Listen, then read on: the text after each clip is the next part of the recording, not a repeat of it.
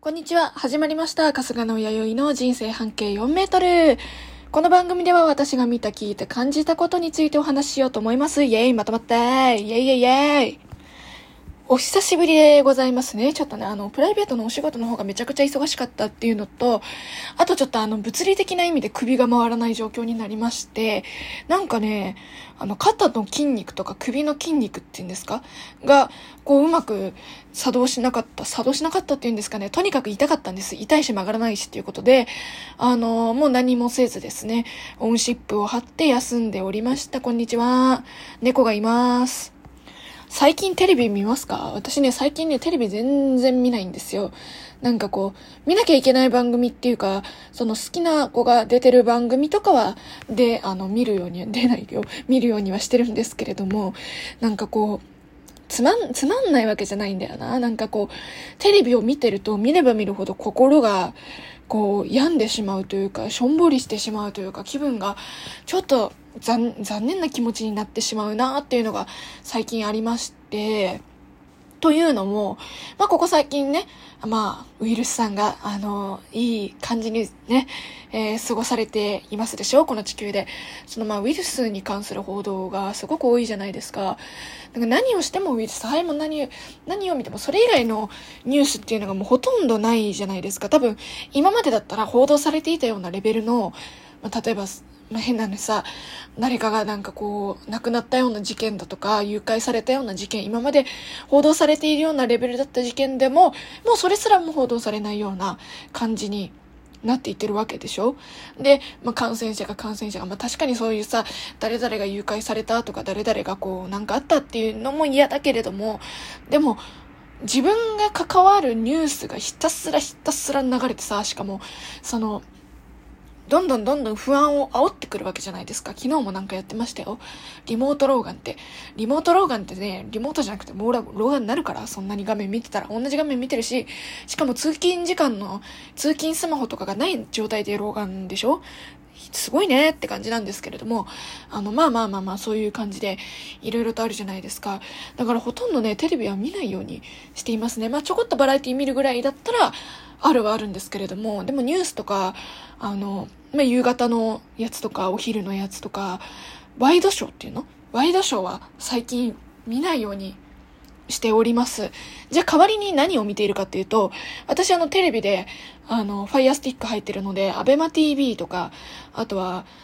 Amazon Prime Video とか、あとは、なんだろうな、 Netflix とか、 U-NEXT とか、最近は U-NEXT かなは見るように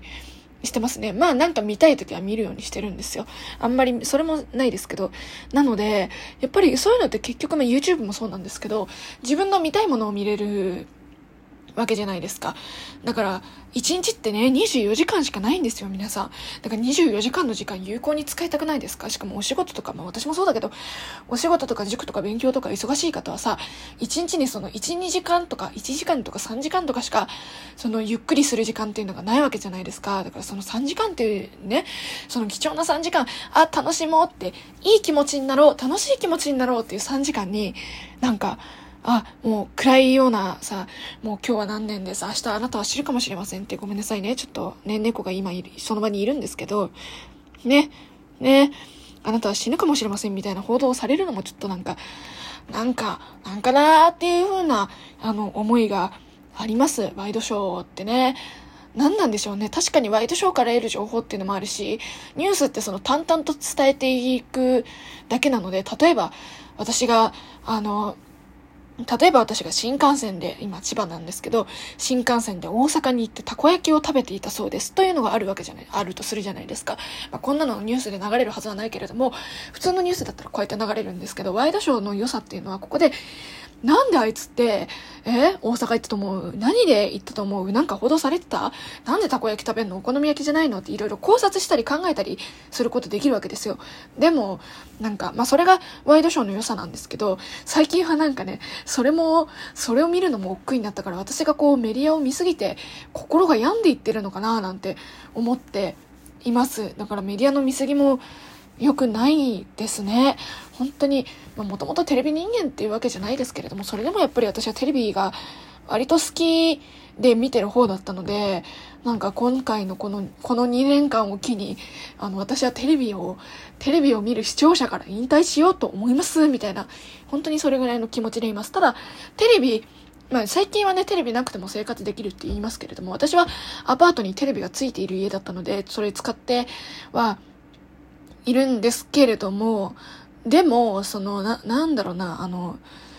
私の兄弟が最近一人暮らしを始めたんですけど、その子についてはテレビが家にないんですよ。で、どう、どうすんの？って聞いたら、アベマ TV で最低限のニュースは見れる。まあ、アベマ TV テレ朝さんなので、テレ朝さんの最低限の、やっぱニュースは見れるし、まあ、ニュースはネットでもね、ニュースは見れますし、アニメとかも本当に見たいアニメあったら D アニメストアとか自分で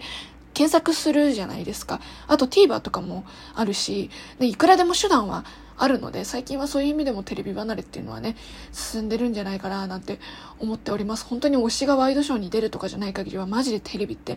実生活でいらないんじゃないんですかね、と、本当にね、本当にもう悪いけど思ってしまいますね。でもね、テレビの影響力っていうのは絶大だなっていうのも同時に思います。テレビで発表されたこととか、テレビのニュースでやっていたことっていうのは、すぐにこうトレンド入り、ツイッターでトレンド入りしたりとか、あとはそれで騙されて被害に遭う人とか、それのおかげで救われる人とかも、まあ要は、ものすごい影響力があるわけですよ。で、私の弟は大体二十歳ぐらいなので、なんか、まあそうやってね、自分で TVer でとか、あの、アベマ TV でとか、このアニメ見たいからこれだけ契約しようとかいうことが、まあできるんですけど、情報っていう観点でそういうことができるけれども、でも、それってお年寄りの方からすると非常に難しいことだと思うんです。私のおじいちゃんとかもそうなんですけど、私のおじいちゃん未だにガラケーだからね。そう、そうなんですよ。で、97歳かな？もうすぐ100歳なんですけど、その100歳のじいちゃんに、じゃあインターネットで月々契約してやってみてくださいとか、テレビの代わりに TVer がありますよとか、アプリダウンロードしてって難しい話じゃないですか。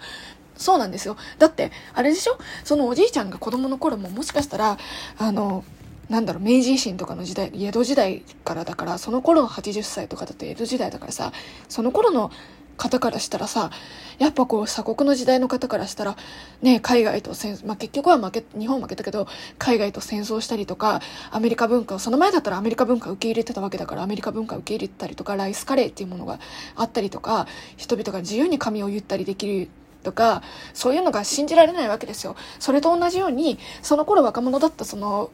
おじいちゃん、うちのおじいちゃんも、その頃からすると、空っぽの箱の中にいろいろと自分の入れたいアプリっていうものを入れて、で、それで生活するっていうのがにわかに信じられないみたいなんです。なので、なんか、